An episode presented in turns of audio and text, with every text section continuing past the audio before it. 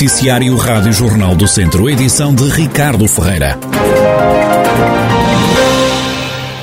3.320 eleitores votaram ontem de forma antecipada ou em mobilidade no Conselho de Viseu. 91% dos inscritos foram votar na Escola da Ribeira.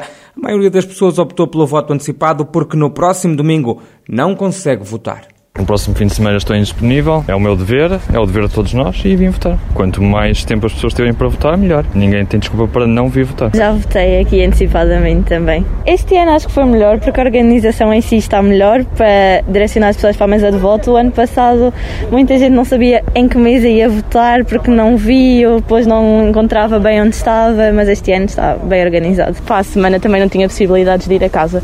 Estando no último ano de mestrado temos muito trabalho, estando a estagiar também nas escolas.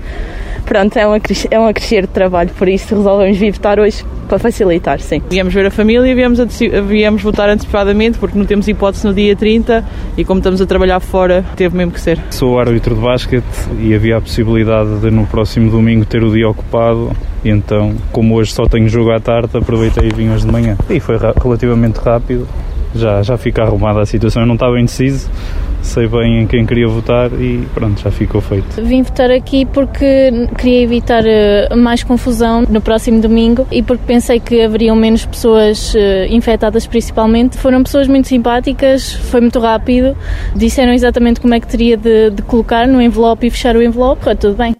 O testemunho de quem optou ontem pelo voto antecipado ou em mobilidade em Viseu votaram 3.320 eleitores de um total de 3.627 inscritos para votar então de forma antecipada. O vice-presidente da Câmara de Viseu, João Paulo Gouveia, disse à Rádio Jornal do Centro que a autarquia fez de tudo para garantir que este processo decorresse em normalidade e segurança surpreendido com esta adesão, porque temos mais pessoas, mais de mil eh, pessoas inscritas aqui?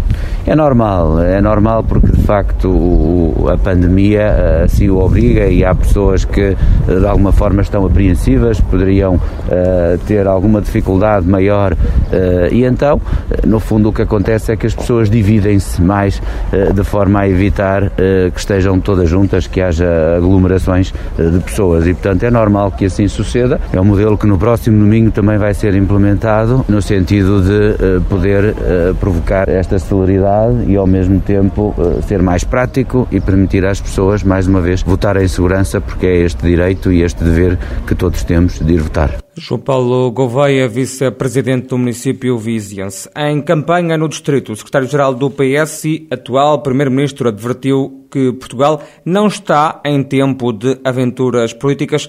Palavras de António Costa num comício no sábado na cidade de Viseu. Estamos em tempo de aventuras. O país já sofreu muito nestes últimos dois anos. O país ainda está a sofrer muito Ainda hoje houve mais 58 mil pessoas que foram infectadas pelo vírus. Continuamos, infelizmente, a aumentar o número de pessoas que estão a falecer com o Covid. Já é duro o suficiente. Há uma crise económica que é preciso ultrapassar. Uma crise social que é preciso ultrapassar. Uma crise política agora que é preciso resolver. Não somemos a isto tudo aventuras.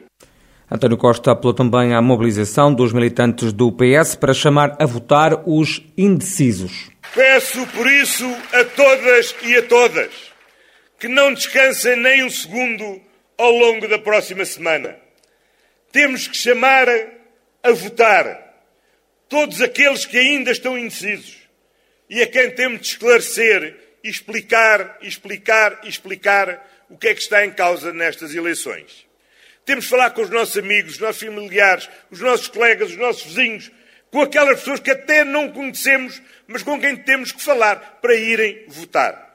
E temos que garantir uma grande vitória do Partido Socialista. António Costa, secretário-geral do PS e atual primeiro-ministro que esteve em campanha rumo às legislativas no último sábado em Viseu.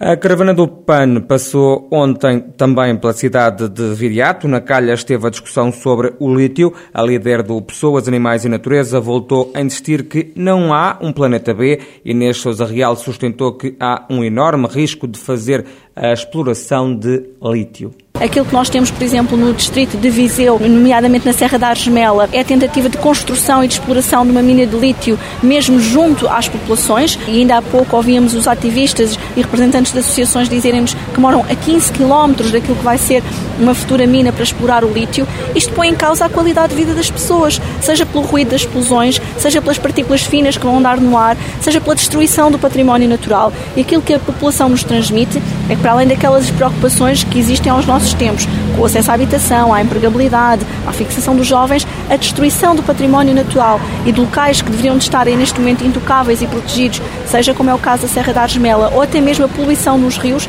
é de facto uma angústia, porque de facto estamos a destruir um património único e nós não temos um planeta B e menos ainda um Portugal B. Inês Sousa Real disse que a solução passa pelas energias renováveis. De acordo com aquilo que são os estudos sobre as reservas de lítio em Portugal, aquilo que alguns especialistas apontam é que não temos capacidade competitiva com outros países. Portugal deveria sim apostar, e é isso que o PAN defende, na autonomização energética, em particular com a construção de painéis fotovoltaicos, seja no património público, no património disperso, seja com a conjugação com outras formas alternativas de produção. Nós temos também a energia das ondas, a energia do vento, podemos e devemos conjugar. Agora, estarmos-nos a precipitar, a destruirmos o património natural, isto não é uma transição verdadeiramente verde. Ou seja, se para estarmos a construir e transitar do ponto de vista energético, temos de destruir o nosso arvoredo, a nossa paisagem natural, pôr até em causa o turismo e a qualidade de vida das populações, não temos aqui nem justiça ambiental nem justiça social. Inês Sousa Real, a líder do PANO, Pessoas, Animais e Natureza, que esteve numa ação de campanha ontem à tarde no Rocio, em Viseu. A candidatura do PSD às legislativas de domingo pelo distrito de Viseu critica o estado em que se encontra a Estrada Nacional 225 em Castro Daire. O cabeça de lista dos sociais-democratas, Hugo Carvalho, acusa o governo e o PS de nada fazerem para requalificar esta via no Conselho Castrense. Há um dia ou dois a cidade de Viseu, pelo menos, acordou com vários cartazes do Partido Socialista João Azevedo que dizem juntos seguimos e, cons e conseguimos e, e juntos seguem, mas não conseguem coisa nenhuma, porque o distrito está a braços à espera de investimento. A 225 é um exemplo gritante que a estrada é uma obra de, de poucos milhões de euros. É uma das obras pequenas, ou seja, nós estamos a criticar a IP3, por exemplo, a falta de obras na IP3. Estamos a, a falar de obras pequenas de uma estrada que nem as linhas têm pintadas. Imagine andar com nevoeiro ou de noite numa estrada que já por si é muito perigosa e que nem as linhas têm pintado. E que a própria IP, o próprio Estado no fundo, reconhece a perigosidade da estrada porque vai lá colocar sinais a dizer atenção, estrada perigosa, vai lá colocar barreiras porque reconhece que há derrocadas, vários eh, sinais de derrocadas e derrocadas de facto existem ao longo da estrada, vai fazer estas coisas, mas depois não se avança com os investimentos. Hugo Carvalho, cabeça lista do PSD por Viseu nas legislativas, lamenta ainda que o governo socialista tenha votado ao esquecimento do interior do país. Avisa o social-democrata que a Estrada Nacional 225, devido ao seu mau estado, pode dar origem a uma catástrofe. O Bloco de Esquerda condena a extinção do balcão da nacionalidade em Tondela, também a falta de conservadores do registro predial no Conselho Tondelense e no município vizinho de Santa Combadão. A cabeça de lista do Bloco às próximas legislativas no Distrito, Manuel Antunes lamenta a extinção de serviços públicos no distrito. O que se passou, efetivamente, é que foram encerrados estes serviços em sede de conselho, em sede de conselho, dois serviços que servem muita gente e que neste momento se tem que deslocar a, a outros sítios, ou a, se calhar à capital distrito, ou mesmo a Lisboa, até porque ficam sempre dependentes. Eles dizem que são intermediários, mas os serviços depois têm que ser feitos todos em Lisboa, que é na sede central, digamos assim, e por isso isto só vem, só vem acentuar ainda mais o que tem vindo a acontecer, que é o encerramento de serviços públicos de proximidade, que são fundamentais para as pessoas e contribuindo ainda mais, assim, para a certificação do interior. Portanto, isto é uma solução da tutela que, com a desculpa até da falta de, de conservadores e conservadoras para, para poder, digamos, concorrer para o interior do país, a verdade é que é precisamente ao contrário. Estão-se a extinguir postos de trabalho com essa desculpa, mas quando também não há incentivos para a fixação de pessoas no serviço serviços públicos. Manuel Antunes, cabeça de lista do Bloco de Esquerda para as eleições de domingo.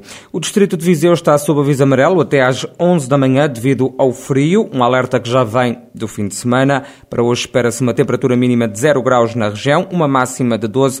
Vai estar frio, mas o sol vai brilhar. Do fim de semana chega a informação de mais de mil novos casos de Covid-19 em todo o distrito. A maior subida registrou-se em Mangualde, com mais de 200 casos confirmados. Também em Tondela, do fim de semana chegam mais de 200 contágios. O mesmo aconteceu no Conselho de Lamego. Nelas reportou mais de uma centena de casos positivos do novo coronavírus.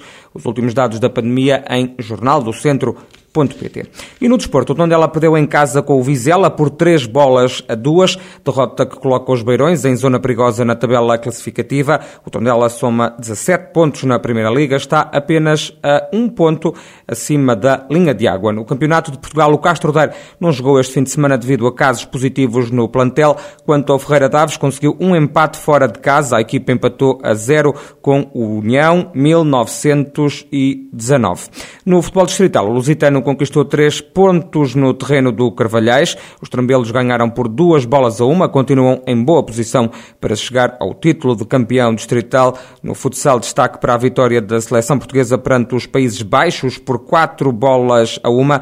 A seleção onde jogam dois uh, atletas do distrito de Viseu. Está praticamente apurada para os quartos de final do Euro 2022. Destaque também para o apuramento da equipa feminina do Viseu 2001 para os oitavos de final da Taça de Portugal. Vitória sobre o Alves Roçadas por 3-2. Estas e outras notícias em destaque no Jornal de Desporto da Rádio Jornal do Centro, também em jornaldocentro.pt.